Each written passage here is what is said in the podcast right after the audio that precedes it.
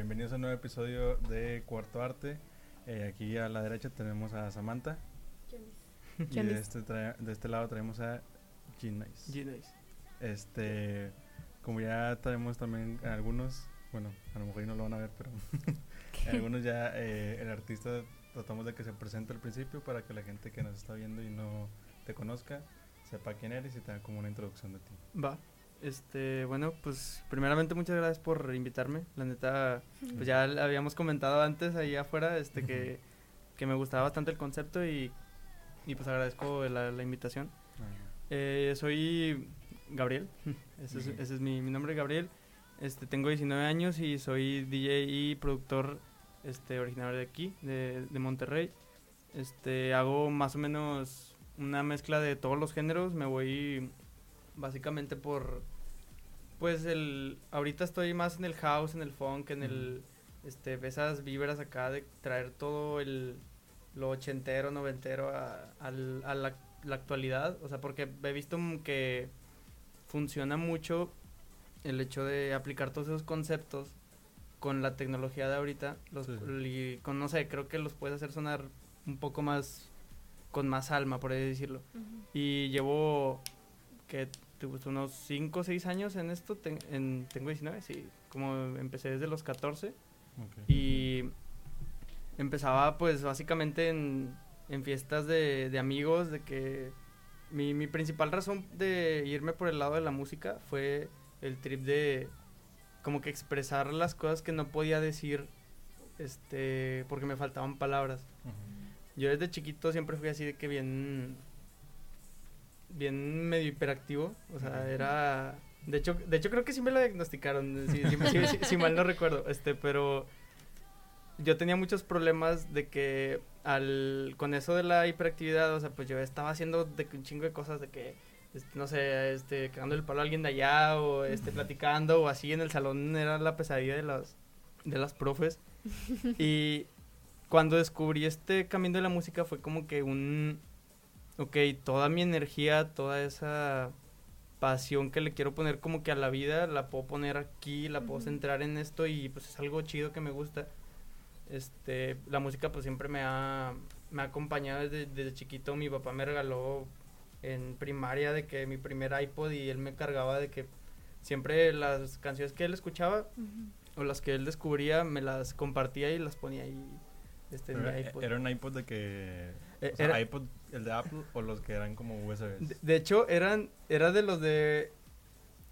De hecho, no, no me acuerdo la marca, pero sí eran de los de USB que se conectaban a la compu Sí. y nada más le cargaba rolas y nada más tenía que para, para lo Sí, auxiliar. que eran como tipo una USB y traían como... Sí, e- era de Ah, Sony, sé creo. cuáles, ya sé cuáles. De- Sí, no me de- acuerdo. Digo, obviamente cuando salieron esos, ibas al mercado y había 100 de diferentes Sí. marcas o, o marca, no sé, lo que sea. Pero sí, yo también tenía uno de esos y me acuerdo mucho que eran, me acuerdo mucho el mío porque era, era como rojo con, con plateado, obviamente era, era todo plástico. Pero eran, era rojo con plateado y de cuenta que era, o sea, como una memoria Ujú. y traía de que un, como una tapita para que le quitaras y poder conectarla a la... Este. Pero sí, es que ahorita me entró la duda porque se- siempre decimos iPod a cualquier cosa que sea de música porque Ajá. pues Apple le dijo iPod. Ajá. sí. No, no, sí, de hecho, o sea, eso está bien, bien raro porque, pues, como existen tantos aparatos, de hecho, pues, el iPod relativamente ya pasó de moda, o sea. Sí. o sea, ya, ya nadie utiliza Sí, iPod. No, no, no. Este, y con eso fue como que inicié mi, mi medio amor por, por todo lo de la música. Y bueno, ¿y como qué canciones este te ponía tu papá ahí o cómo era? Eh, Es lo que, es a lo que iba con todo lo que yo quiero transmitir en, en la actualidad. Él siempre me ponía de que de los setentas, este, ya sea este Motley Crue, Poison, este, todo, todas esas bandas así densas de rock, este, ya yendo a los ochentas, noventas, de que con Scorpions, con ACDC, con, con Def Leppard, toda esa banda. Y un poco de, del pop electrónica que se, que se empezaba a meter en los noventas, de que con MC Hammer, con, Sí. con Pitbull, bueno, Pitbull ya es más 2000, pero esa, esa onda. Y mi papá y yo siempre hemos tenido como que ese mismo gusto musical. Este, y de hecho es- está, está algo curado porque en mis primeros festivales cuando mi mamá decía de que no, él, él no puede ir solo, acompáñalo. Y ahí tenías a mi papá de que, o sea, él, él con su cheve de que ahí, este, valiendo madre de que en una, en una esquina del festival viendo de que así a toda la banda y yo en mi pedo de que así con, con mis amigos y, y pues, la neta eso, eso marcó bastante como que el inicio de, de esto que yo quería representar, de, de todo el proyecto en sí y pues sí, o sea, es por mis pues mis raíces, mis bases. ¿En qué edad fue tu primer concierto o tu primer evento? Así mi, mi primer evento fue en la secundaria, eh, como a los puta, como a los 14, más o menos, uh -huh. que ahí pues era de que, ay, el chavo que es DJ eh, que en, en, en, la generación y de que este me invitaban a las fiestas, pero pues, obviamente obviamente empiezas con el hecho de que nadie te tome en serio, o sea, uh -huh. esa es la realidad. Y llegaba de que pues no, ni siquiera me ofrecían, yo ni siquiera sabía que podía cobrar por ese, sí. por, por ir a tocar en una fiesta. Uh -huh. Y yo estaba en mi pedo nada más tocando las cosas que me gustaban y ahí fue cuando empecé a aprender.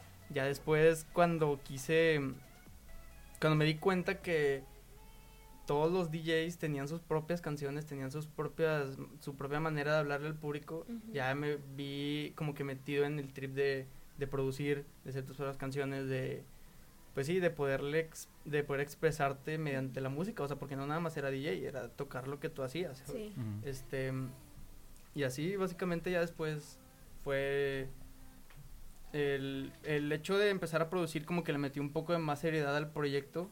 Uh -huh. Este, obviamente como, como lo, lo recalco, pues sí empiezas con que nadie te tome en serio, uh -huh. nadie, nadie cree en lo que estás haciendo, hasta que ven que tú te lo crees, y creo que ese fue como que una sí. un parteaguas sí. en, en el hecho de que la gente ya, o sea, sí, como yo creo que a lo mejor lo, lo más importante es, es, eso, de que, que tú como artista te lo creas y que tú te hagas ver como hacia la gente. Porque al final de cuentas, si tú te proyectas hacia los demás como, pues, ah, nada más es mi hobby o no, pues, no, no te van a tomar en serio, pero ya uno, o sea, en, al menos este yo que he visto de que gente que, no, no necesariamente en la música, sino que gente que se toma su hobby como algo ya más serio y como algo más... Eh, enfocado a que yo me quiero dedicar a esto, uh -huh. ya pues tu gente, la que está cercana a ti, pues ya es como que, ah, no, pues te apoyan y todo ese pedo. ¿sabes? Sí, o sea, porque, por ejemplo, también entra mucho el, el concepto de lo del DJ, uh -huh. lo de presentarte frente a un público. Un día a mí me, me dijeron un DJ de... No, no me acuerdo quién específicamente fue, pero era un chavo que él iba a tocar después de que yo tocara porque yo abría ese día y me dijo, si la gente ve que te la estás pasando bien, si la gente ve que te la estás creyendo, esa fue la palabra, que te la estás creyendo, la gente se la va a pasar igual de bien. Y eso, eso es muy real, o sea, se puede aplicar en cualquier concepto. O sea, sí. si tú quieres transmitir algo, primero créetelo, y es ahí cuando entra el fondo, uh -huh. y pues ya la forma en la, en la, que tú lo, pues sí, lo expresas, ya es pues mediante el sí. DJ, la música, todo ese rollo. Sí, también se nota mucho, o sea, cuando estás, por ejemplo, de que cantando algo. Imaginemos que tú escribes así y estás cantando, pero si no te crees lo que estás cantando, uh -huh. Se nota y se transmite ese... La parte ese, de la interpretación es muy ajá, importante. Ese, sí. ese, sentimiento de que no lo estás sintiendo se nota y a la gente sí es como que, a la más, como que no lo siento sí. real. real no sé, exacto. Que, sí, sí, o sea que no, no, no sientes lo que cantas o algo así, o sea, digo... Podrás hablar de que, de, nada, que tengo un chingo de, de viejas y uh -huh. así, o sea, pero pues si al final de cuentas tú no te comportas como alguien así o, o, que no me transmites eso, como justo lo que hablábamos ahorita de que, de que los artistas cuando te cantan algo sobre, no, que soy bien malote y lo que sea, pues a mí me, me logran transmitir eso a, hasta el punto de que cuando los veo en persona es como que, ay, no, no son así. y, y, es lo que pasa, o sea, es básicamente como que el concepto que hace que trasciendan uh -huh. los artistas sí.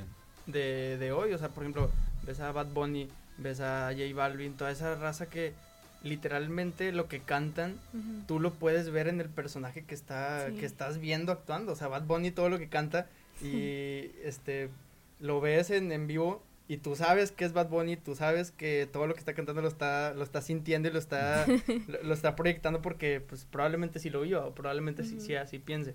Y creo que es, eso es un es algo muy importante uh -huh. en, en como que la gente crea lo que tú haces el hecho de creértelo, pues sí. Es... No, ah, también, por ejemplo, está el otro lado de que a lo mejor y no lo viven mm. y es más como, pues, interpretaciones de que era lo que hablábamos con este Pepe, por ejemplo, que mm. decía, pues yo lo que estoy haciendo es como un, este es un personaje completamente, mm -hmm. o sea, yo no soy Pepe Pecas en este caso es otra persona diferente. Dice, pero a la vez me gusta hacerlo porque siento que este, este personaje puede hacer cosas que yo no haría normalmente. Y muchas veces hay gente que a lo mejor y en sus canciones pues está hablando de cualquier cosa, a lo mejor y de drogas, el chingada y así. Y pues no es cierto, o sea, no, no te... no, a lo mejor no te drogas, por ejemplo, lo, lo, nos lo dijo este... Este pollo. este pollo. Ujú. F. Pero nos lo dijo este pollo eh, que decía de que no, pues o sea, es un también como un... Sea, su, per- él tiene un personaje en su música. Ujú. Entonces él decía, obviamente son cosas que me pasaron, pero siempre le meto más cosas como de que...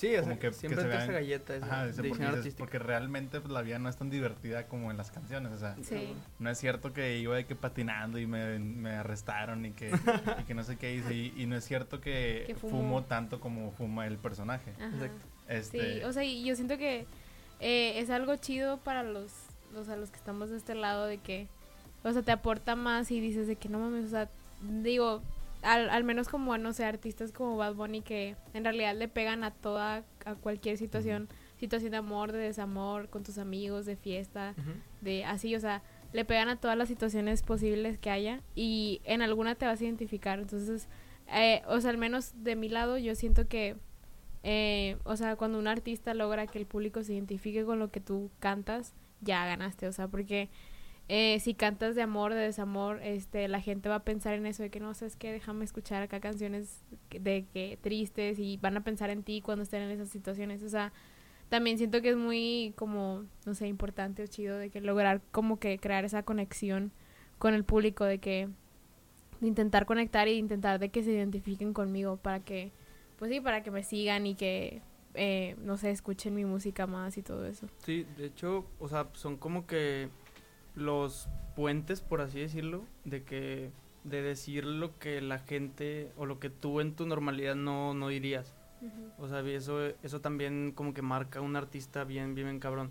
Porque, por ejemplo, si, eh, otra vez el ejemplo, si pones a Bad Bunny y pones eh, hablando de todo lo de Yo Perreo Sola, lo de todas esas canciones que literalmente causaron polémica por las cosas en las que decía.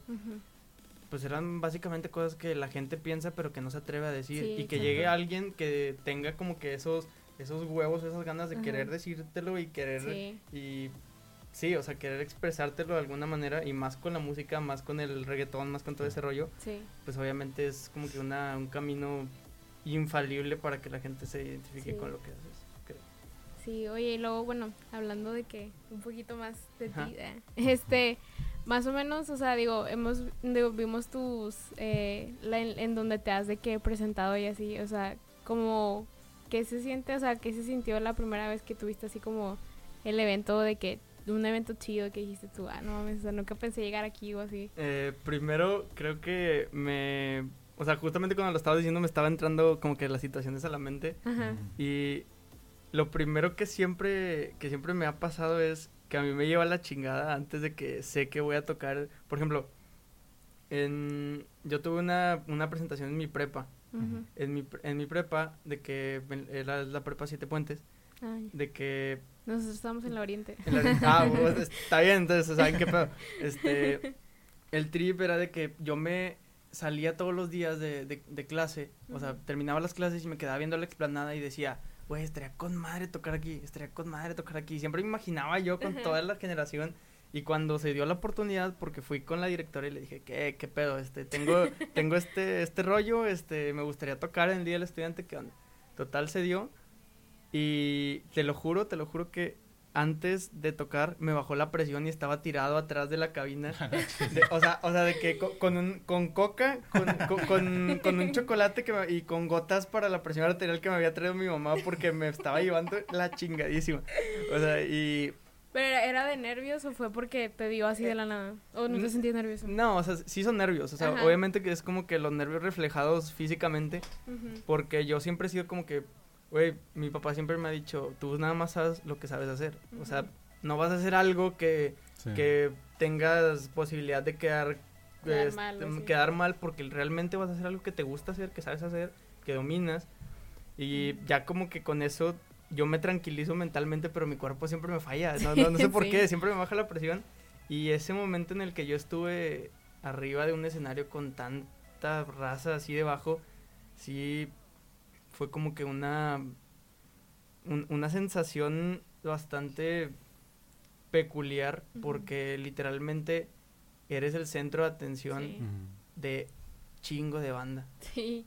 O sea, literalmente lo que tú hagas, Sí, más que nada como, o sea, la situación de que en una prepa donde probablemente esa era la única cosa que iba a haber de que en ese, ese día, entonces co- como que todos esperando ese momento y todos ahí hechos no, y, y, y estuvo más duro porque la, la directora en ese momento de que lo planteó así bien denso, de que, y ahora para el acto estelar del, de- de- del día, este, traemos al alumno Gabriel, este, quién sabe qué, Ay, este, no. y de que yo, "Ah, la Y luego madre". todos tus amigos ahí viendo Sí, también. sí. Yo también creo que eso es como que un factor, ¿no? O sea, Sí. como que... Eh, Eso estuvo muy chido, la neta, como que tus mismos amigos y la gente que te rodea se va dando cuenta de que realmente te gusta, de que realmente sientes que, que estás haciendo algo bueno por ti y para los demás.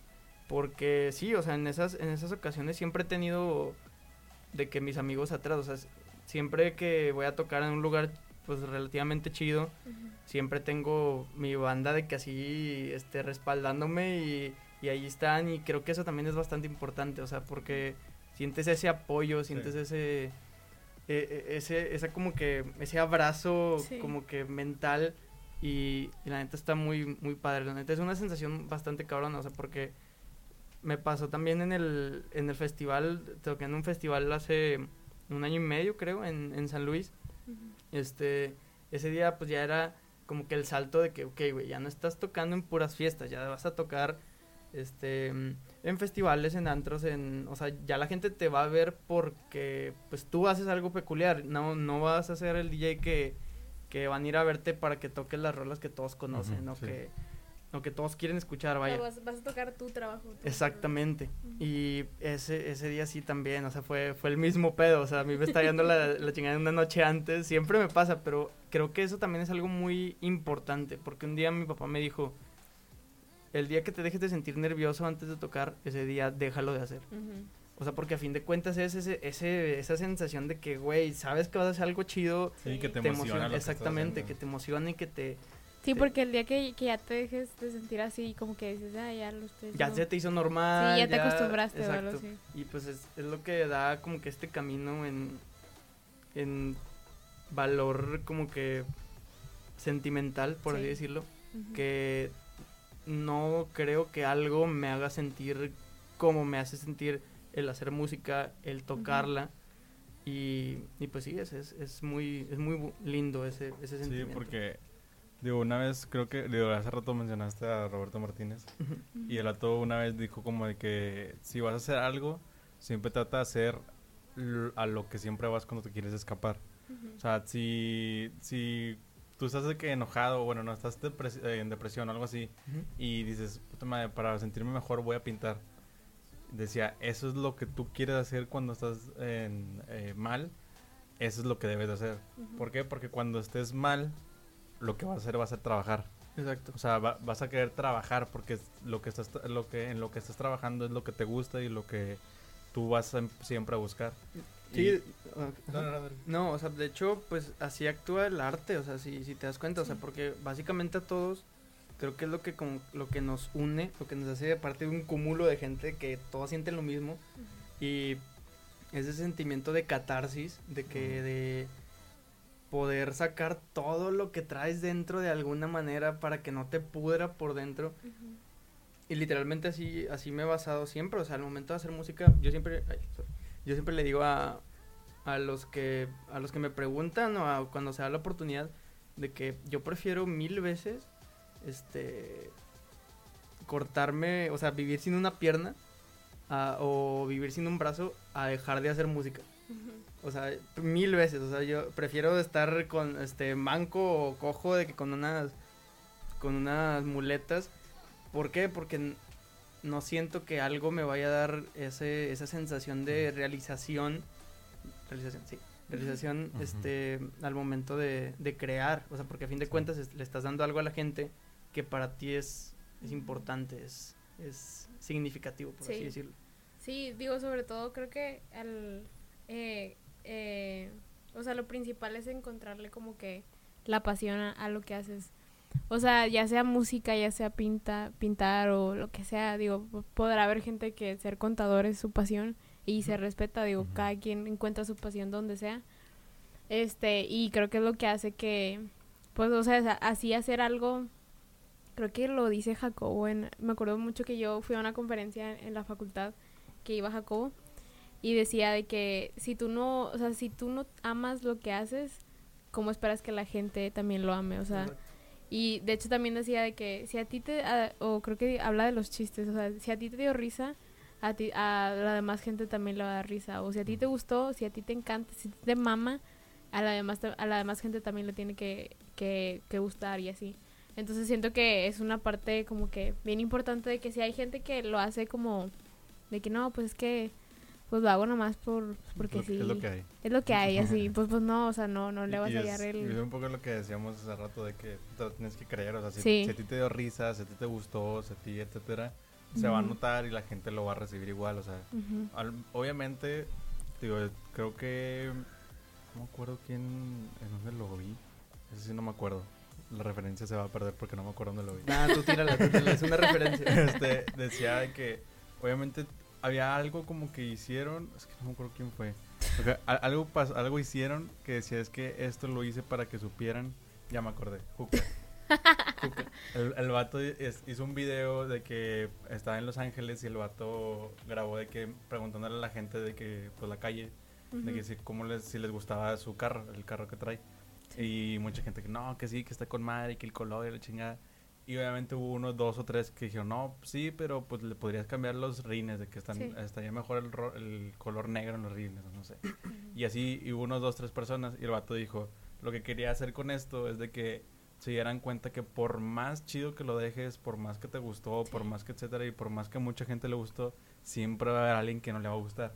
Porque siempre va a haber, o sea, nunca vas a poder tener contento al 100% de las personas. De hecho, una, una frase que me ha marcado últimamente y que hace mucho énfasis en lo que hago y en lo que me gusta hacer es, si haces algo que, si buscas hacer algo que le guste a todos, vas a hacer algo que no le termine encantando a nadie.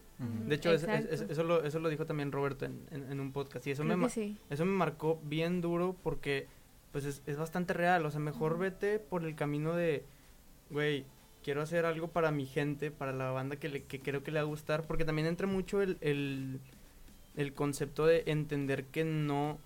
O sea, que el concepto de felicidad de todos nunca va a ser el mismo. O sea, porque no porque a mí me haga feliz este, no sé, hacer música de este género o de este tipo de, pues sí, de este tipo de música o no, no necesariamente a ti también te tiene que gustar y no necesariamente porque a ti te guste el reggaetón y irte a, a desmadrear a los antros todos los fines de semana, no necesariamente a mí me tiene que gustar. Una vez que comprendes eso y que lo aceptas realmente, porque realmente es algo difícil de, de, aceptar, o sea, que no le vas a gustar a todos, no le va no, todo, no toda la gente te va a decir, ah, güey, eso está con madre. O sea, y eso es muy importante, o sea, porque a veces la gente, la gente se pasa en los comentarios malos que en los comentarios buenos. Sí, y, eso, sí como que gente como que se clava en, en de que, ay, a ese vato no le gustó mi rola o no le gustó lo que hice y, y se te queda en tu cabeza o así. De hecho, nunca le hemos dicho, creo tenemos un hater ya oficial. Ah, sí, cierto, sí. Un, fan confundido. exacto, exacto. Sí, de hecho. un chavo. Creo que fue desde el. O sea, bueno, yo me acuerdo que nunca habíamos tenido dislikes en algún video. Hasta un, me acuerdo que. ah, sí. En el de Kevo, pero. En el de Kevo, pero porque dijimos. O sea, no sé si sabías tú eso. Yo no sabía hasta que dijo Oscar eso. Que. Aunque tú le des like o dislike a un video, eh, pues igual interactuaste con el video, igual va a haber más interacción y pues igual le va a recomendar a, alguien. se lo va a recomendar a alguien, ya sea dislike o dislike. Digo, dislike o like. Entonces ahí yo alguien, yo me acuerdo que yo dije en el video de que, ah, denle dislike al video para que pues nos recomienden. Y hubo una persona que le dio dislike, pero quién sabe quién fue. Y luego pasa el tiempo y creo que entrevistamos a Tony, ¿verdad? Ah, sí, fue la de Tony. Fue, entrevistamos a Tony y tuvo muy buena respuesta y todo. Hasta que me acuerdo que alguien comentó de que no, que muy muy bueno y todo. Que, que, muy bien, Tony, todo muy chido, algo así. Pero el entrevistador está bien pendejo para entrevistar a una cosa así.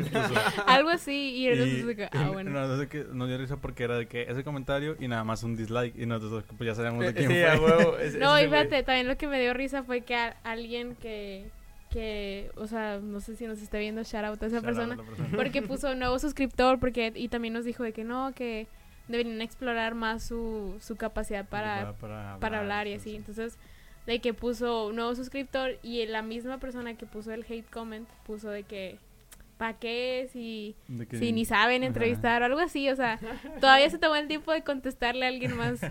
Y luego volvimos a sacar otro otro episodio y también un dislike y me imagino que haber sido el mismo- la misma persona.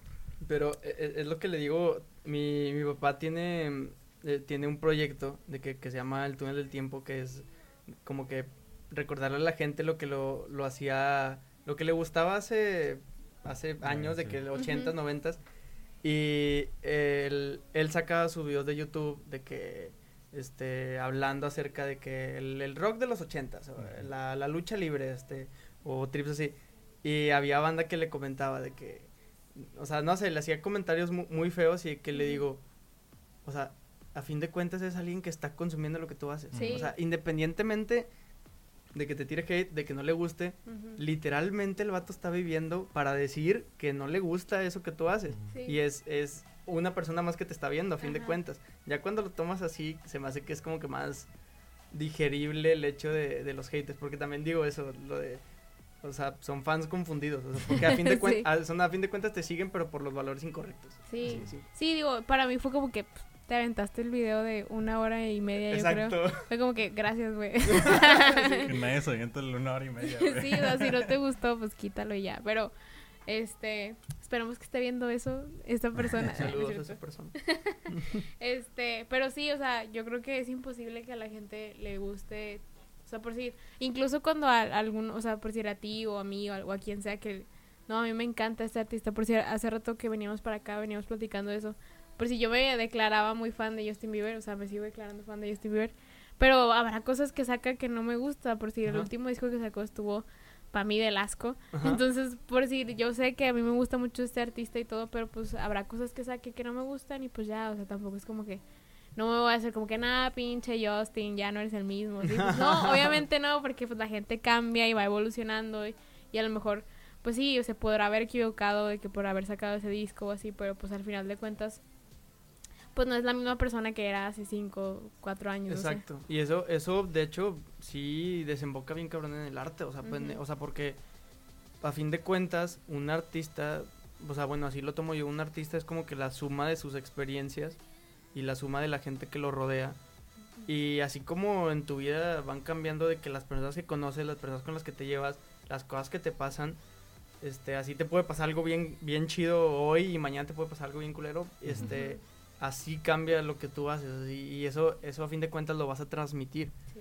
O sea, digo, no necesariamente que si te pasa algo culero vas a hacer una rola fea, o sea, pero, o sea, hablo de que Lo puedes canalizar tú en el sí, o sea, sí, sí, sí cambia, o sea, sí es bastante necesario el hecho de ser objetivos, analizar ese aspecto de los artistas, o sea, porque no necesariamente, o sea, güey, es lo que decías ahorita, tú no eres la persona que eras hace cinco años, Sí. o sea, y, y tu, tu yo de hace cinco años no va a ser lo mismo en ningún, en ninguna manera, en ningún concepto de lo que haces hoy. Sí. O sea, y eso, eso es bastante, se me hace, eso es como que algo que entiende un, un fan así como que razonable. Sí.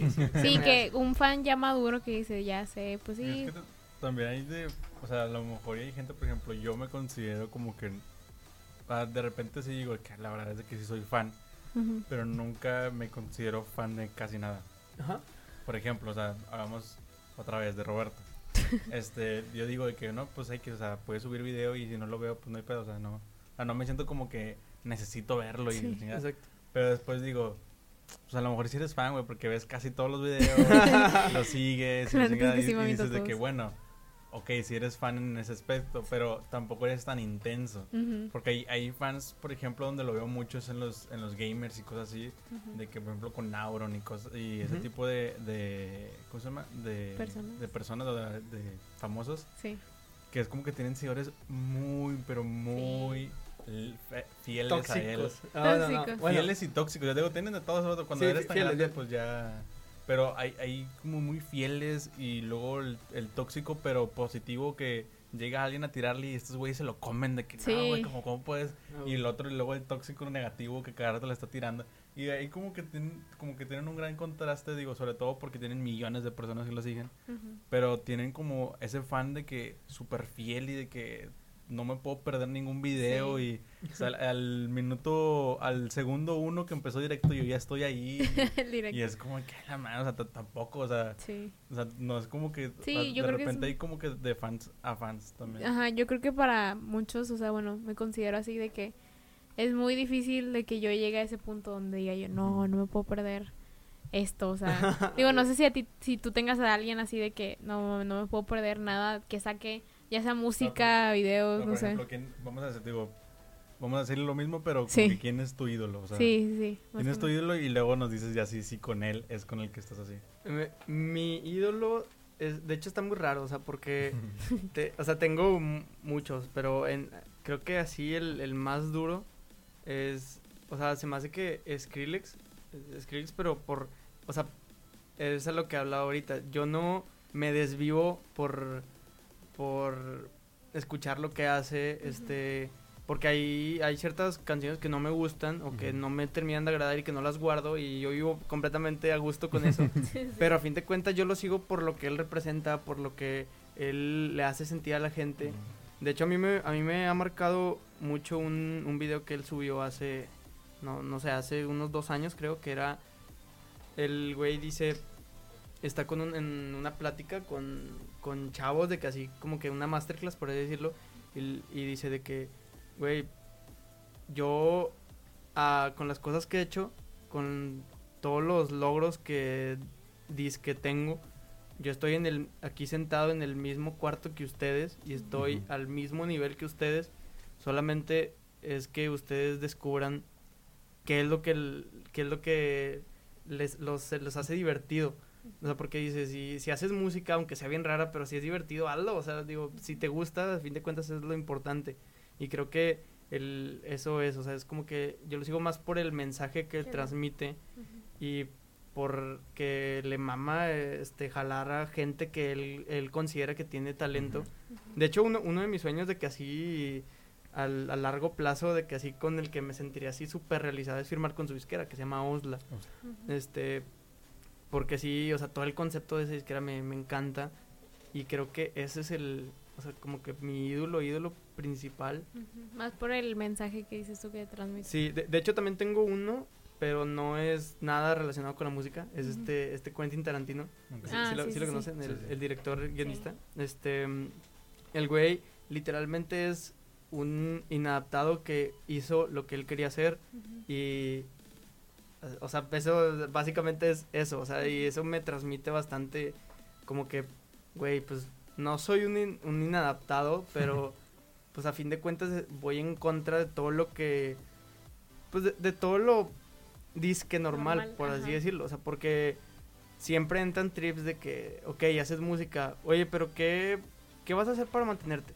Sí. O ¿qué, qué vas a hacer en serio? Es como que, ok, pues quiero hacer esto, güey, o Sí, sea, o sea, hago música. hago música. Y creo que cuando, no sé, cuando aplicas esas referencias como que a tu vida, este, es ahí cuando un artista de determinada situación se convierte en tu ídolo, o sea, porque te ayuda a sobrellevar las cosas que vives, porque sabes que si a él, si quizás a él le funcionó de alguna manera, o sea, pues, ¿por qué no? O sea, o sea, Sí. si, si él dijo, si él dijo, porque chingados no voy a hacer este pedo, Sí. pues, ah, pues, yo también voy a decirlo así, o sea, hay que hacerlo.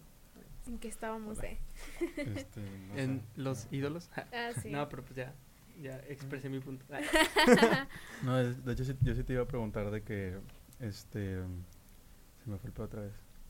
Dale, dale, dale. Em, Sí, como que influencias del, pero dentro de la, de la electrónica, o sea, de, electrónica, ¿quién eran como que tus De, influencias? bueno, obviamente ya ahorita no son las mismas con las que inicié, porque yo iniciando pues era de que Avicii, Alesso, Hardwell, este, eran como que la banda que me, que eh, estaba súper apegado a ellos y a su música. Ya ahorita, una referencia, o sea, referencias así duras, duras, Creo que hay un artista que se llama Ellis, que ese güey, neta, para mí es de que mi principal como que referencia, por así decirlo, o influencia en, en la música que hago. Este, también está Zero, Zero Seven, se llaman. Zero Seven, es un grupo de indie, electrónica, no, o sea, no, no sé realmente qué hacen, o sea, o sea, hacen música electrónica, pero pues sí, como que independiente, no sé, algo así. Este Ellis, también pues Skrillex, Flume, y, este son los que más como que me, me marcan al, al momento de, de hacer música o, o así. Y digo, como quiera, esas, todas esas cosas como que de cada quien de que tú sigues, pues les vas como que Agarrando. agarrando Sí. cositas de que, ah, mira, esto me gusta que hace este, este güey, pues yo voy a, a traerlo al- a, lo que yo hago y pues siempre está como que el, tú ponerle tu, pues tu personalidad en, Sí. en lo que haces, digo, tampoco es como que... Tratar de copiar algo. Exacto, o sea, de, de hecho eso es muy importante y eso es a lo que se enfrentan todos los, toda la gente que suele hacer música o que empieza en este camino de que literalmente empiezan haciendo lo mismo que, que otros y, y yo digo que esa es una buena forma de empezar porque a fin de cuentas, se- o sea, yo he visto y he platicado con varios de la industria de, de aquí de, de Monterrey y de México y todos me dicen lo mismo, o sea, que, ah, güey, pues yo también empecé a hacer rolas de que así como este güey. Este, pero ya después tú siendo objetivo, siendo como que más no forzándote, no, me- no, no me gusta esa palabra, pero sí más Como que encontrar tu... e- exigiéndote, exigiéndote a ti mismo de que, güey, ok, ya aprendí todas estas cosas de haciendo este tipo de música, ok, ya lo voy a llevar a lo que yo quiero hacer, a lo que yo quiero transmitir. Y, y sí, o de hecho ahorita, o sea, actual, actualmente, Ujú. sí me siento muy, muy cómodo en, en cómo hago las cosas, tanto en musical como en, en, en presencia en redes. Me siento muy, muy a gusto, pero siempre el, el trip de estar innovando, de estar haciendo, saliéndote de tu zona de confort, que para mí eso es algo hiper vital para Ujú. que no, se, no te pierdas. Porque, pues sí, o sea, el hecho también de tener mucho, o sea, un gusto amplio de, de todo lo que tú escuchas, de lo que tú, de lo que tú sigues. O sea, por ejemplo, yo siempre aconsejo bien cabrón que la banda que haga música que escuche de todo. O sea, de todo, de todo, de todo. ¿Por qué? Porque ahí es cuando empiezas a innovar. O sea, porque tú escuchando algo, no sé, o sea, voy a poner un ejemplo así bien descabellado, pero algo que salió en la cumbia, ya hay conceptos de cumbia que se aplican al reggaetón. Ujú. Y eso fue como que un, una ola así de, de frescura al género. Este, y así te puedo poner miles de ejemplos. O sea, y eso es bastante importante, el hecho de conocer siempre lo que está sonando afuera, Ujú.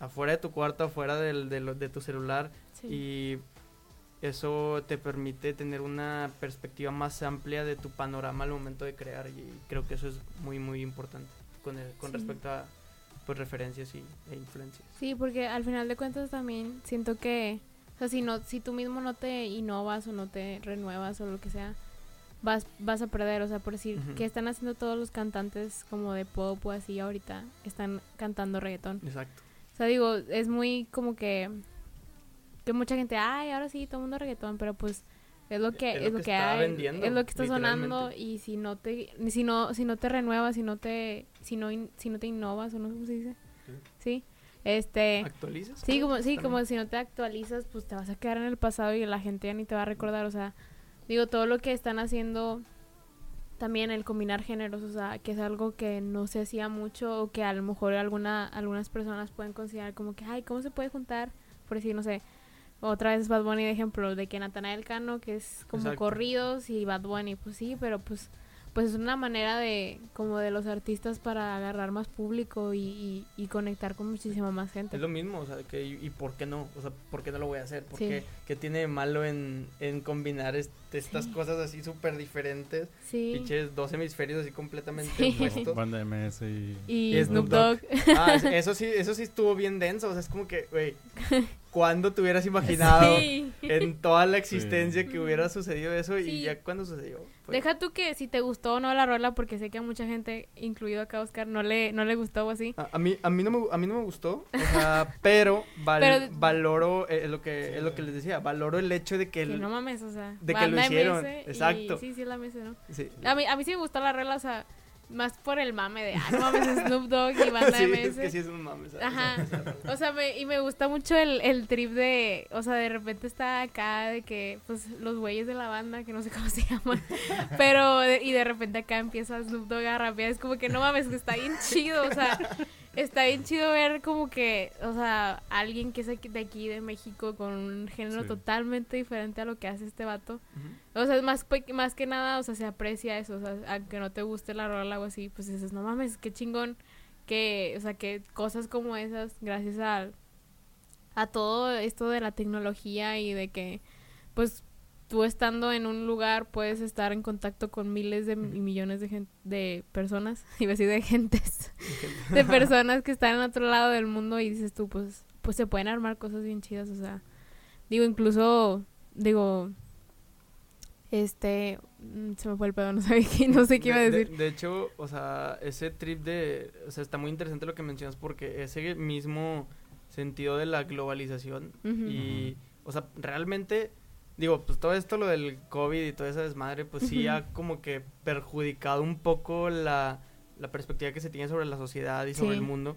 Pero realmente estamos viviendo en una época bien cabrona. O sea, Sí. con un puto clic puedo llegar a pinches Islandia Ujú. y le puedo, y me puedo comunicar con alguien de allá. O sea, ¿cuándo Sí. en la vida se imaginó eso? O sea, Ujú. ya todo el mundo está interconectado y es lo que es lo que me gusta muchísimo de, de esta era en la que yo en la que estamos viviendo porque a fin de cuentas hay oportunidad para todos para Sí. que o sea hay público para todo Exacto. Y, y siempre te va a haber gente aunque tú hagas cosas bien pinche extrañas va a haber un grupito de gente que le va a gustar o sea o sea digo este este Flum si no sé si si, conozcan su, su material Sí. pero eh, o sea ese güey literalmente haciendo música rara o sea bueno lo que se puede decir rara este ganó Grammys este llena pinches estadios es como que güey sí hay público para todo y es lo que te permite este pedo de estar tan interconectados Yo- Sí. Y creo que es como,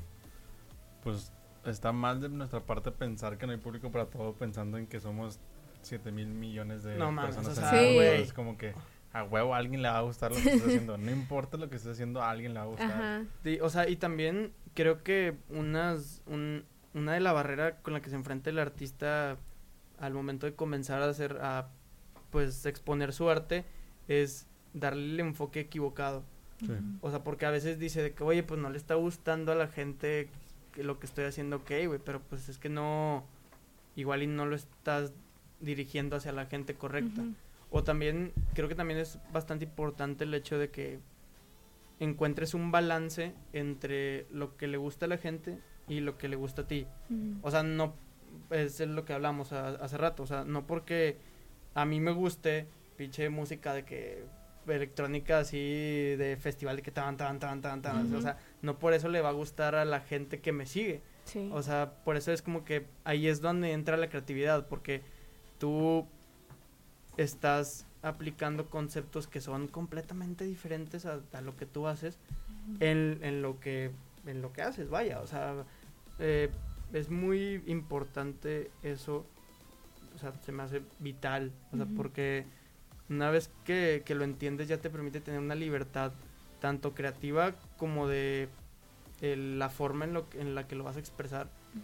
Y, y la gente lo entiende, o sea, la neta la gente lo, lo agradece, o sea, que tú te des el tiempo de pensar en ellos, o sea, porque a fin de cuentas tú no te vas a, o sea, no te vas a reproducir tus rolas tú solo, o sea, no, no va a ser como que, ah, güey, voy a sacar una canción en Spotify y nada más para mí, o sea, sí, nada como más la quiero para mí. Ajá. pues, pues no, güey, o sea, entonces, Ujú. ¿por qué lo estás haciendo? Sí. Sí, o sea, más que nada haces cosas pa- hacia el público, para la gente, para, para que la gente te escuche, para que la gente le Si no, guste. pues no lo sacarías. o sea. Ajá. Exactamente. Sí, no, o sea, o sea, digo, eh, tendrías ahí un montón de canciones guardadas en tu celular que nunca sacaste o así. Sí, o sea, y ya cuando quieres sacar eso, ese va- es, pues eso es lo que tú haces al, al mundo, pues sí hay que considerar esos, esos conceptos, o sea, Sí. porque pues no necesariamente que a ti te guste este pedo, también al- a, la banda le, le tiene que gustar. Sí. ¿Y, y qué? Y ahorita nos, nos dijiste de del festival que fuiste a en San Luis. ¿Cuál es como tu, cómo decirlo, como stage, tu festival o, vamos a decir festival, así como en sueños, así como que es el que quisiera llegar así en un futuro? En sueño, creo que rompiendo con el paradigma de que a todos los DJs les gustaría tocar en Tomorrowland. Este, a mí me encantaría, como no tiene una idea, EDC Las Vegas y, y también Co- Coachella. Escuchando. Coachella, Coachella, sí es de que un Sí. trip bien denso y igual y también Burning Man, me gustaría bastante. Burning Man. Creo que serían como que los festivales así de que yo tocando ahí ya es como que, ah, güey, ya me puedo morir mañana. o sea, ya al chile. Sí. Yo- Imagínate cómo te pondrías de que antes de- No mames, no me quiero imaginar, pero, pe- pero es como que esa incertidumbre lo que lo hace tan divertido. sea, Sí. De que, güey, ¿qué- ¿Ahora qué me va a pasar? sí, ahora qué chingados, o sea, que me va a tocar experimentar, o sea. Sí. Que va a ir con su mochila con una coca, dos Dos chocolates. Sí, güey, o sea, de que pinche un tanque de oxígeno por si me desmayo antes de tocar, güey, la chingada. Sí pasa, güey. Está bien. ¿no? Sí. De hecho, ese ahorita que dices Coachella me acuerdo mucho de una entrevista que le hacen a, a este de ahorro cuando recién, no recién empezó, pero recién empezó como que a pegar. Este, y le preguntaron, entonces en ese entonces estaba como, era el boom, era el boom de la electrónica, que estaba de que, pues, es- Dimitri Vegas y todos estos de que estaban como en el boom. Y, y yo me acuerdo mucho que también estaba el boom de Tomorrowland. Y el, al vato le preguntan y yo lo primero que pensé es de que, ah, pues va a decir Tomorrowland. Y el vato dijo Coachella. Y en ese entonces yo todavía no era como muy entendido de la música y yo decía, "Ay, pues qué chingados es eso. Sí. Que nada, ¿cómo, va, Coachella. ¿Cómo va a ser mejor que Tomorrowland? Sí, No, es- es, que, es que te digo, o sea, sí se, te- sí se Sí. tiene ese paradigma bien cabrón de que, güey, DJ Tomorrowland, a huevo. Sí. O sea, pin, no, es que, o sea, obviamente, si te dicen de que, oye, güey, vas a tocar en no mames. No. eh, Sí. Güey, o sea, claro. no, Ah, gracias. ah, no, es que no quiero tocar ahí. no, que no traigo ganas. ¿No, ¿No tienes el Coachella? Sí, sí como si Coachella. pudieras así elegir. Este, y creo que eso también, no sé, como que me hizo cambiar mi perspectiva de, o sea, también creo que se relaciona bastante con el hecho de que nunca he querido como que lo de siempre, no sé si me, si me explico, o sea, yo sí soy mucho de estar experimentando con muchas cosas, de, de estar eh, haciendo cosas que ni siquiera yo creía que podía hacer, o sea, no sé, en- un día me puedo dejar el bigote y pintarme las uñas y un día me puedo pintar el pelo y, y escuchar pinche jazz de los 50. Es como que, ah, chingas, pinche vato, ¿qué pedo contigo? O sea, porque, porque si hay banda que me dice ese pedo, es como que, güey, ¿qué pedo? ¿Por qué cambian tus gustos tan así? Tan constante. Pues, no sé. La verdad no sé. No, y, siento que también eso- está chido eso porque, digo, al menos yo creo que todos lo, lo han de experimentar en algún punto porque, digo, me imagino que tus gustos de hace, de cuando estabas, no sé, en la secundaria o así, no son los mismos que tienes hoy Exacto. en día. O sea, digo, vas pues cambiando como persona y aún así, obviamente, digo, nunca se me va a olvidar algo, no sé si este dato sea real, si alguien sabe si es real o no, pues hay que lo ponga en los comentarios. Pero a mí una vez me dijeron, me acuerdo que fue mi prima, me dijo que tus papilas gustativas, tus gustos, o sea, de que de lo que te gustaba cambiaban cada siete años. O sea, de que si, ajá, dato, dato no sé si esté, si esté bien o no. Bien corroborada. Ajá, no, no está comprobado, pero yo siempre me lo creí, porque sí, o sea, no sé si te ha pasado que de repente, ay, de chiquito nunca te gustó, por decir, a mí nunca me gustaba la cebolla, a mí no me gustaba la cebolla para nada, me daba Sí. asco y así. Pasa el tiempo y de repente... Asada. Sí, bueno, que bien rico, con limoncito, sale, sal, sal- salecita. Es que también el hecho de, es, es- es a lo que voy, o sea, experimentar en tantos ámbitos te permite eh, saber, o sea, ser como que más objetivo al momento de decir esto me gusta y esto no. Sí. O sea, porque no puedes decir, o sea, por ejemplo, a mí no me gusta que la gente diga, este, no sé, güey, por ejemplo, eh, ¿te gusta el espagueti? Es como que, ah, pues no, no me gusta, ya lo probaste. No, pero no me gusta. Como que, güey, o sea, ok, mira, pruébalo y si, y si te vomitas y te da asco, ok, güey, está bien, no te no gustó, güey, pero pues date, el- date la oportunidad, De o sea, porque también así te conoces tú mismo, o sea, te, te conoces y vas como que, este, juntando cosas a, a tu, por así decirlo, tu bolita de nieve que va cayendo, que se va haciendo más grande, y le vas metiendo esas, esos gustos de que, ok, güey, esto no me gusta, por este pedo. Y de hecho yo siempre he sido, siempre me ha interesado ese porqué de las cosas. O sea, ok, güey, piensas así, ¿por qué? ¿Te gusta esto? ¿Por qué? ¿No te gusta esto? ¿Por qué? Y ahí es, no sé, siempre me, me ha interesado Sí. como que conocer ese O ese sea, tipo de hecho, ese, ese tipo de preguntas me acuerdo que se las, se las hacíamos eh, hace, hace como un mes a Javi, a un amigo de nosotros, y el vato no, no toma. Y nosotros No era, era como, o sea, bueno, más que nada, una- otro amigo de nosotros era como que, güey, ¿por qué no? O sea, si nunca la has probado, o sea, bueno, decía él, no, la cheve sí, una vez la probé y no me gustó, no me gustó el sabor. Y yo, bueno, sí, es que la cheve, siendo sinceros, pues el sabor no está tan chido, La- o sea, de hecho, la primera vez que la pruebas no... no te sea, sabe bien. El primer no. trago es como Yo que- no conozco a alguien que la primera vez de que la he probado, que, oh, Oh, el sí. elixir, manjar. Sí, no, o sea, no tienes de que siete años o diez años que, que ay, déjame le doy un traguito y dices, Qué wow, qué rica la cerveza. Ni Obviamente de no. pedo, ni de Y pedo. hasta hoy en día, digo, a veces yo tomo cerveza y digo, "Mm, pues nada más es por estar en el pedo Sí. y así, o sea, digo, para cotorrear acá chido. Pero el vato decía, no, es que no, no, una vez la probé y no me gustó. Bueno, ok. Y, "Ah, ¿Has probado otra cosa? Eh, No, pues el vino, por decir, ese, ese día había una botella de vino. No, pues no sé, no, no me llama la atención, no, no quiero, no quiero. Y es de que, güey, pruébala, no te, no te va a Sí, pasar güey, o nada sea, si güey, pruebas no te vas a morir, güey, o sea, exacto. Es como que, Ajá. güey, si sigues, e- eso también no me gusta, o sea, siempre trato como que en mis cercanos, en Ujú. la gente que me rodea, siempre trato como que de, no de cambiar, pero sí, Sí. hacerles ver ese punto de que, güey, o sea, para esto, para eso literalmente estás aquí, güey, o sea, estás aquí para... Vivir para- experiencias para, y todo. Sí, para experimentar, güey, para saber si te gusta algo, para saber si no te gusta algo. O sea, güey, ¿por qué te cierras algo que ni siquiera has intentado? Eso, también, no sé, como que me hace como que algo de ruido y, y, pues sí, siempre se los trato como que de inculcar Pero a la gente que También está... tiene mucho que ver con el miedo de la gente a cambiar su... su... Salirse de su zona de confort. Ah, o Sí. no, ah, si- sino bueno. que, que vean que la gente como que, ay, es que cambió de opinión. O sea, como de que antes, antes decía que no le gustaba la cheve y ahora toma. De que, Ajá. ay, qué pinche vato. Y mucha, mucha gente tiene ese miedo de que, güey, es que ya dije que no me gusta la cheve, ya no puedo tomar la De, cheve. de hecho, yo sí voy un poco en contra, por así decirlo, de, de, de ese, ese tipo de pensamiento porque para mí no es como que siempre lleguemos a una verdad absoluta. Mm. O sea, de hecho, e- esto lo leí en un, en un libro, de que si, si no lo han leído se los, se los recomiendo bien cabrón, El sutil arte de que te importe un carajo. Mm, de Mark Manson. sí. Este, este libro está increíble y dice un, algo que me interesó bastante, que dice, nunca estamos 100%, o sea, no es- nunca llegamos a algo concretamente correcto, siempre vamos a estar equivocados.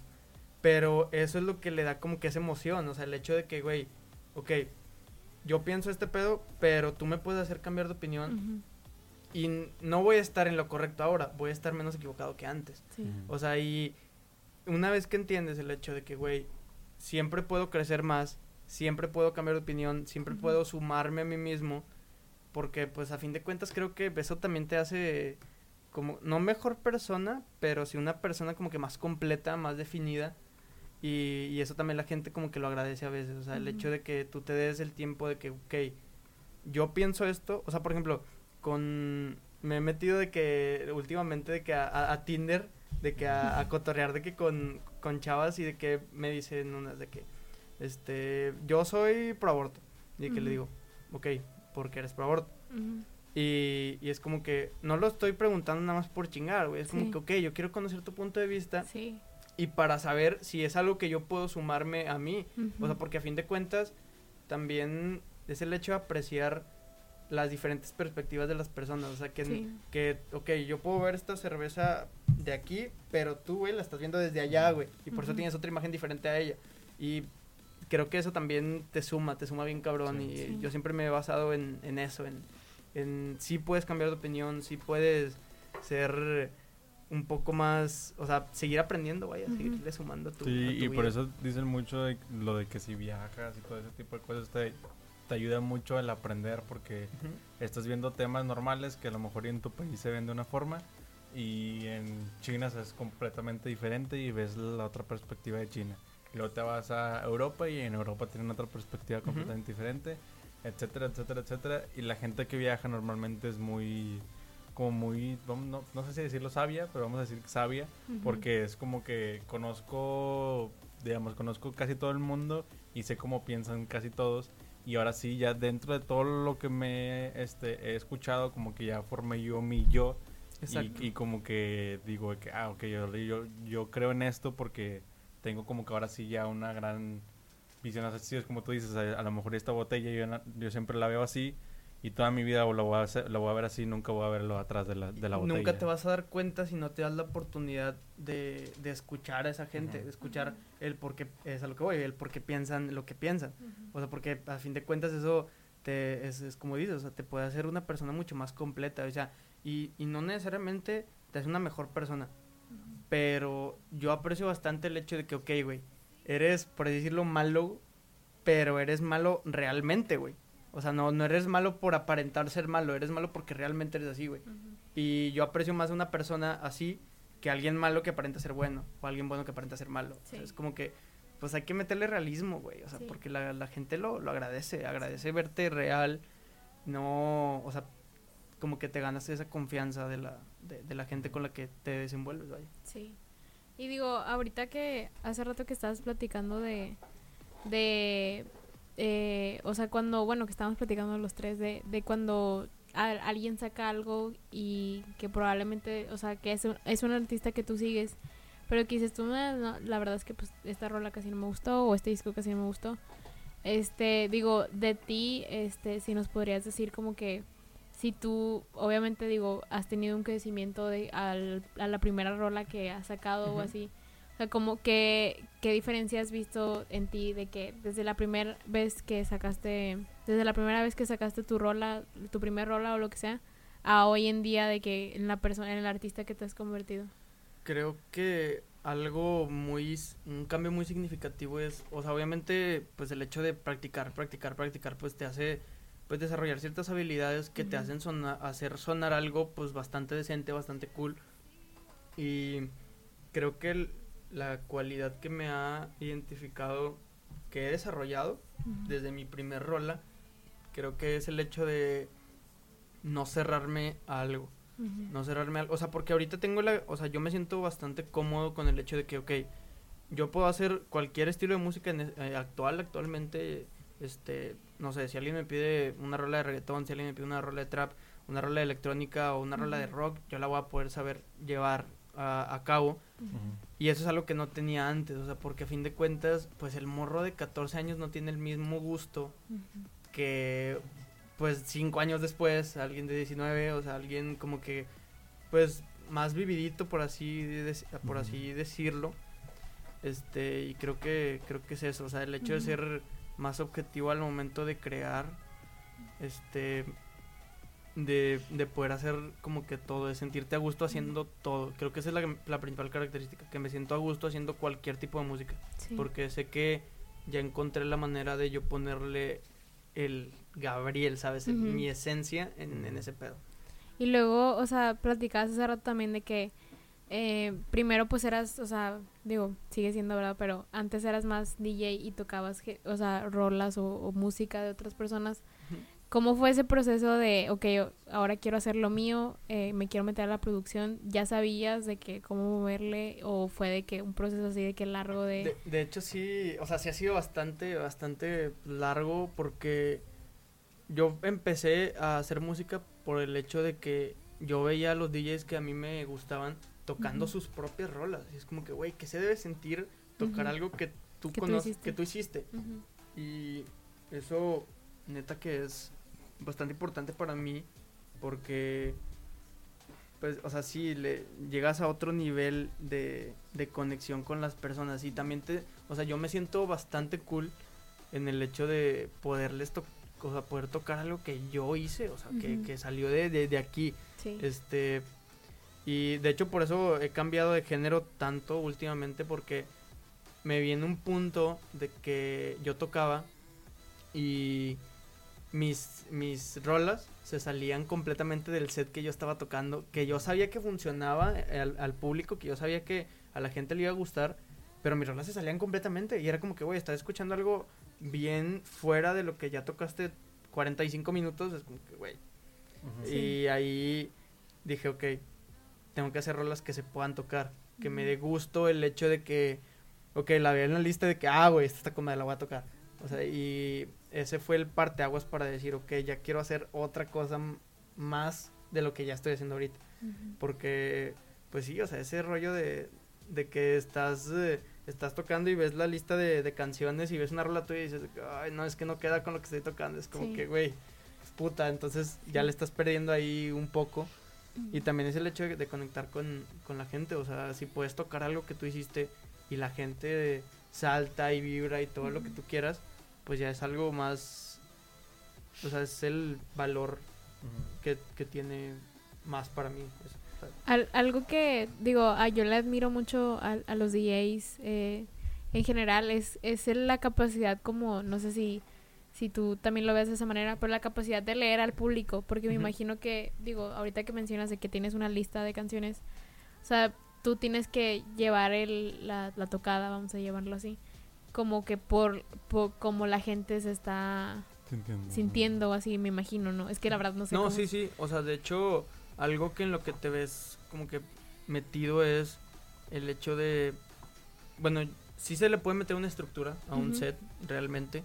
O sea, de que, ok, aquí vamos a empezar un medio tranqui, después aquí nos vamos a chongar y ahorita los voy a volver a bajar y después lo voy a volver a chongar. O sea, sí se Sí. puede hacer eso, pero creo que también yo lo veo más desde el punto de que si yo estuviera del otro lado, ¿qué me gustaría escuchar? Sí, Si yo estuviera ahí agarrando el pedo con mis amigos, con mis amigas, ¿qué me gustaría que tocara? ¿Qué, qué me, qué me mamaría que decir- Sí. diría de que, ah, la madre, este, Sí. este ya está bien duro? Ajá, la canción que les haga decir de que, güey, no Exacto. mames. Y, por ejemplo, yo sí soy mucho de que yo me armo una playlist para una hora de unas 100 canciones y voy improvisando en el momento porque es, es eso, o sea, yo sí me siento muy capaz, o sea, la- también por la práctica, o sea, no, no es como que es algo que se creó solo. Sí, este me siento muy capaz de leer al público al momento que, que tú estás tocando porque a esa ahí le, le agregas como que esa le- esa es- especialidad no sé si llamarlo así esa ese como que valor emocional tuyo es en, en el momento que tú tocas algo que sabes que les va a gustar.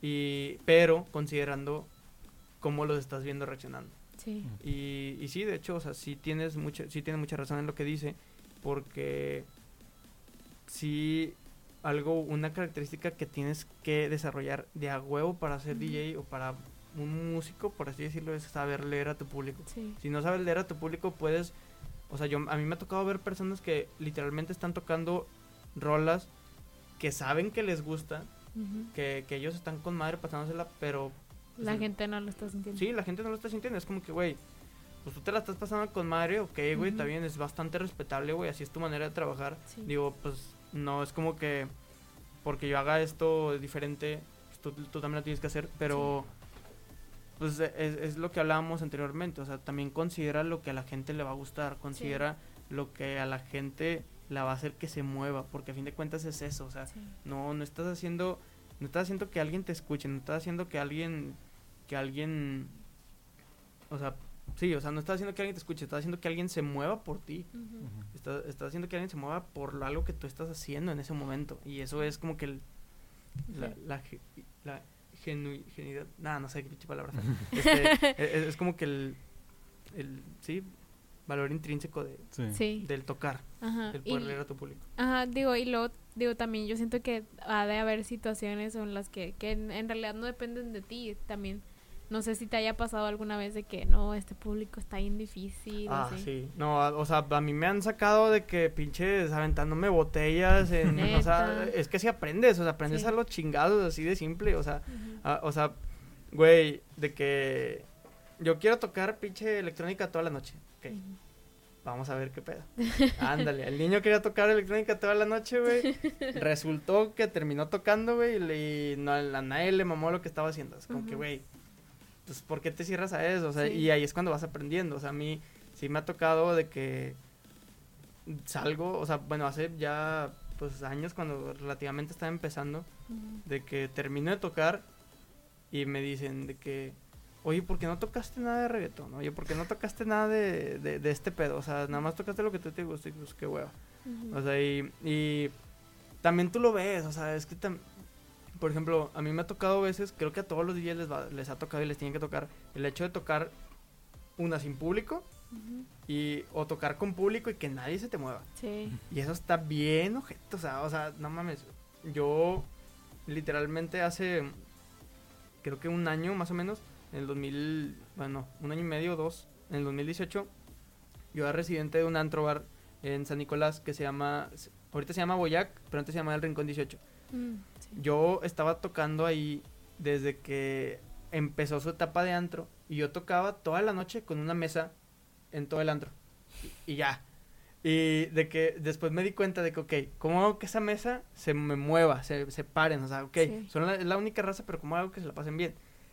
Y es ahí cuando ya empecé a, em- como que aprender a leerlos, Sí. aprender a, ok, ya voy a ser más objetivo y nada más voy a leer a estas cuatro personas, pero eso si lo escalas, si, si lo haces a gran escala, pues ya puedes decir, ok, pues cómo muevo a 1500 personas, muevo a 2000 personas.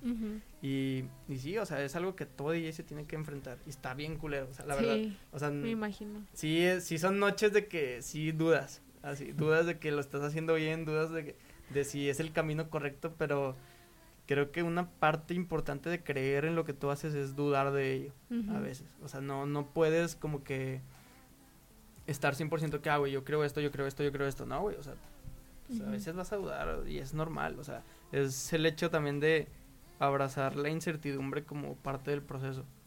Eso es, Sí. es algo que me ha marcado bastante. O sea, porque, güey, esa incertidumbre no te la va a dar nada. Ujú. Es, es incertidumbre de que igual y sí bailan, o igual y no, o igual y sí les voy a gustar, o igual y no. Eso está bien cabrón, o sea, porque ahí estás en el limbo, en la pinche disyuntiva de, ok, voy a hacer este tipo de acciones para gustarles, y yo sé que si hago esto, no les voy a gustar. Sí. Y creo que sí es, es bastante... Yo lo veo más como una, una cualidad de, de esta pues, carrera, este camino de la música. De, Sí, y además arte. ah, también siento que tienen que tener como mucho mucha flexibilidad al momento de estar arriba.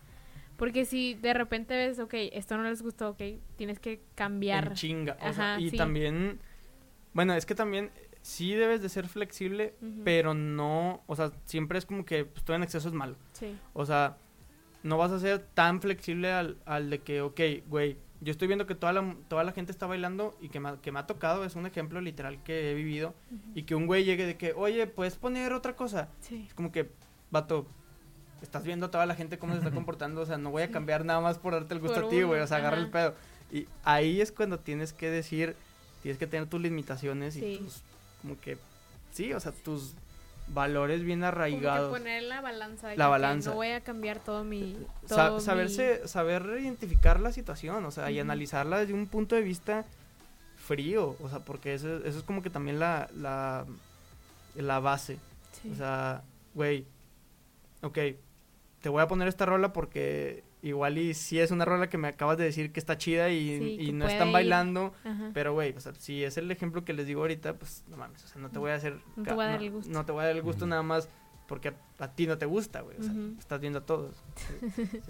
Sí, Oye, y, y cuéntanos un poquito de, de tu último sencillo que lo, lo acabas de... Ah, sí, este, bueno, es, se llama Spiritual, es una, es una rola con la que ya inicio ya en trip de que, de sacar singles, de sacar eh, canciones originales, este, más apegado ya a lo que les comentaba del house, del electrofunk, de, de, de todo ese rollo de llevar las cosas de antes acá, este, a la actualidad.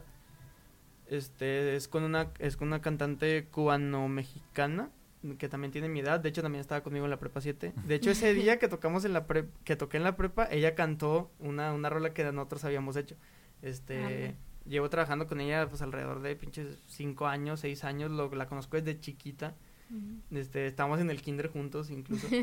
y siempre nos ha gustado como que trabajar y esta, esta rola sí tiene un valor bien cabrón, pa- por lo menos para mí, porque la sacamos con XDM Records, que es una disquera de, de Bros Rodríguez y Toy Selecta, que de, o sea, pues son güeyes duros en la industria, o sea, gente que sabe, este, que es, pues sí, que conoce cómo está Sí. el pedo.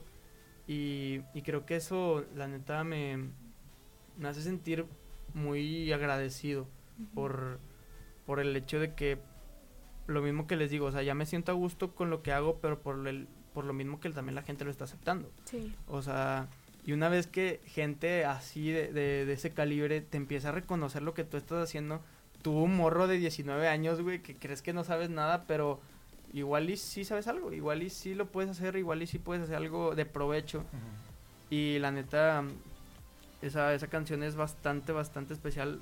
Tratamos de reflejar el, el valor espiritual que tiene una relación. Ya cuando, ya cuando la relación no es nada más este, física, este, igual y mental, no sé, porque también entra el valor del espíritu ahí, Ujú. pero cuando ya literal tiene una conexión más, Más allá, allá. más allá, ese, es- ese es el término. Sí. Este, y creo que sí lo logramos así a expresar de una manera bien, bien cool, que, que suena bien, que, que puede funcionar en, en, en antros o así, todo el trip, que también fue como que la finalidad, eso es lo que les digo, que empecé como que cambiando ya mi estilo para, para poder tocar las canciones. Digo, pues ahorita ya está todo bien jodido, ¿verdad? O sea, cuando regrese todo el desmadre, pues obviamente va a estar más chido. Ajá. Pero esa, ese sencillo, la neta, es, es el inicio de una nueva etapa, tanto para mí como para ella, Lucely. Ujú. Este, ¿Por qué? Porque también, digo, también pues, por mencionar varios proyectos próximos, pues el, ella va a sacar su EP y yo se lo estoy produciendo todo. Produciendo, produciendo, sí, produciendo. Eh, este, eh, estoy llevando a cabo toda la producción este, este, con ella y está quedando muy, muy cabrón y eh, tu cheve se va a caer. Gracias. este, la neta, estamos muy emocionados por ello y yo también voy a seguir con un chingo de rolas. De hecho, la próxima canción que voy a sacar es con mis vocales. Literalmente yo, yo canto en toda la, la, la rola. Yo no canto, o sea, es, es una realidad, o sea, yo nada más me he metido en, en coaching vocal por la facu, porque yo estudio, yo estudio producción musical actualmente, este, y nada más he recibido así coach vocal y ya, pero yo considero que no sé cantar, pero encontré la manera, es a lo que voy, de que en ese trip de estar experimentando, de estar como que, güey, quiero hacer más de lo que ya hago, Ujú. encontré la manera de hacerlo sonar bien, encontré la manera de que pueda agradar, de hacerlo decente, de hacerlo Ujú. rico, y, y la neta estoy muy, muy, muy emocionado por sacar ese, ese rollo, y pues esta rola Spiritual empieza con el- toda esa etapa del, del house electrofón que quiero agarrar, y salió el, el 21, era la semana pasada. Y pues sí, invito a toda la banda que la, la escuche en todas las plataformas donde le guste, donde, Sí. donde quiera. Ya está disponible, ya está arriba y pues sí. es. Bueno, para ir cerrando, este, ya comentaste los, los proyectos, perdón, los futuros proyectos, este, pero pues igual y dinos tus redes, dónde te pueden encontrar, dónde te pueden seguir. Me pueden encontrar en todas las redes sociales, este, como I am G-Noise en, en Instagram y en Twitter.